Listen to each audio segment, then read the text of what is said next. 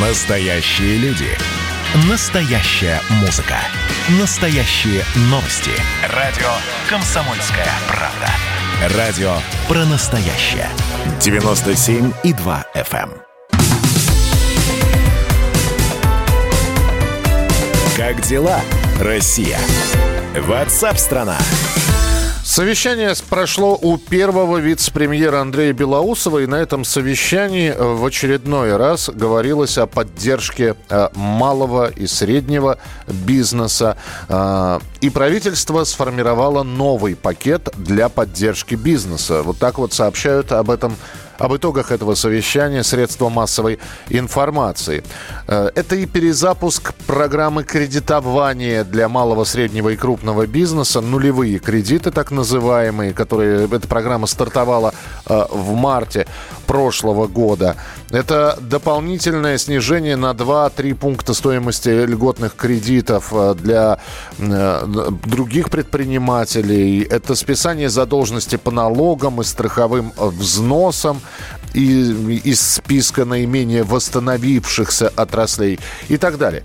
А, но опять же вопрос, э, ведь когда все эти меры обсуждались в разгар пандемии в прошлом году, было достаточно большое количество людей, которые говорят, а вот мы не дождались, а вот нам не дали, а вот нас стали гонять по кабинетам.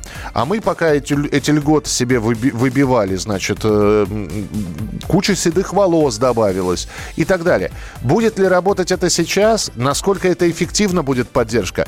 Давайте спросим у председателя Бюро по защите прав предпринимателей Московского отделения опоры России Алексей Петропольский с нами на прямой связи. Алексей, добрый день, приветствую вас, здравствуйте. Добрый день. А, итак, новый пакет новый пакет поддержки бизнеса. Давайте так, бизнес рад или нет?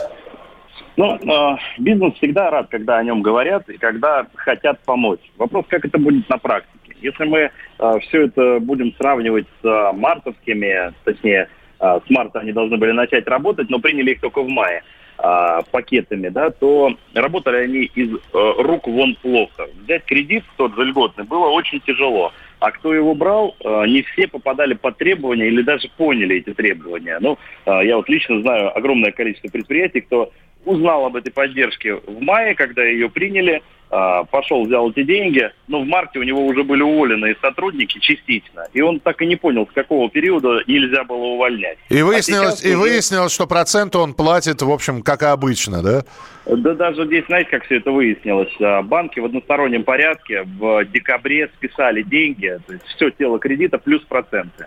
А, и, конечно, многие предприятия из-за этого просто пошли на банкротство. И когда наше вот э, бизнес-сообщество решило как-то обратиться, мол, ну, надо как-то пересмотреть, потому что, получается, закон принимают, а задним числом надо выполнять требования.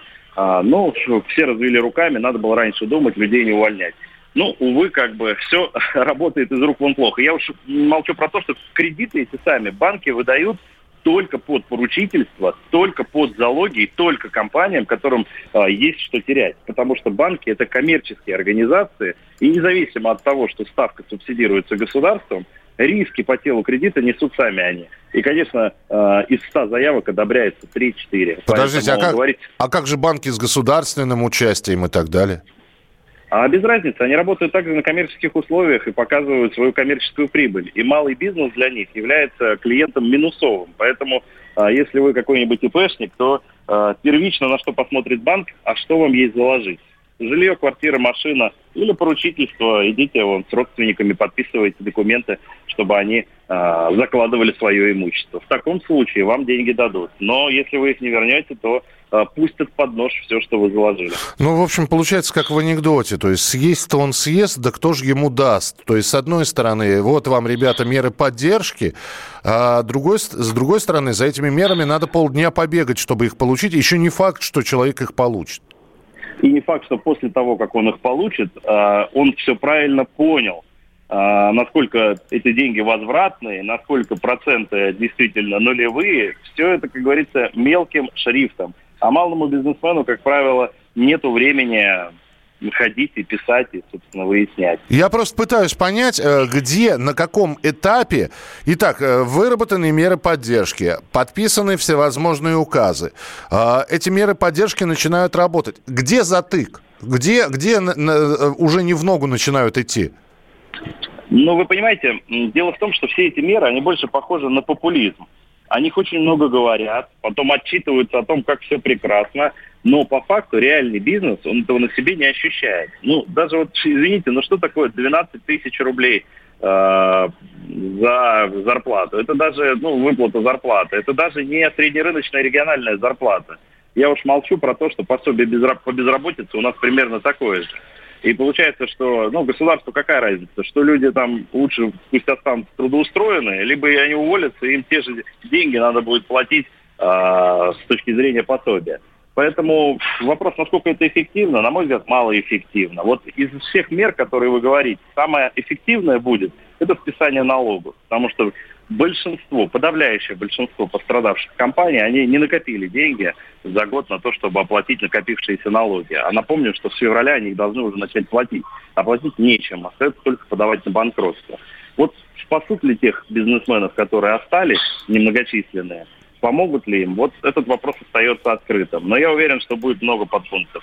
Спасибо большое. Ну, давайте, так как э, все-таки мы говорим о том, что сформирован пакет поддержки бизнеса и не говорим о том, когда он начал, начнет работать, тогда подождем. Вот когда, опять же, будет понятно, какие все-таки новые меры поддержки, когда именно они будут вводиться. Так что мы с вами встретимся еще в эфире. Алексей Петропольский был с нами на прямой связи, председатель Бюро по защите прав предпринимателей Московского отделения «Опоры России».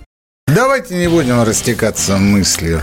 Единственный человек, который может зажигательно рассказывать про банковский сектор и потребительскую корзину – рок-звезда от мира экономики Никита Кричевский. Ну, мы, конечно, все понимаем, у нас рекордный урожай, у нас же миллиард есть, мы этим гордимся. А хлеб закупали за границей. В 2003 году Борис Абрамович предлагал мне стать папой римским. Я отказался. Он разбирается в мировых трендах, строит прогнозы и знает, что надо делать.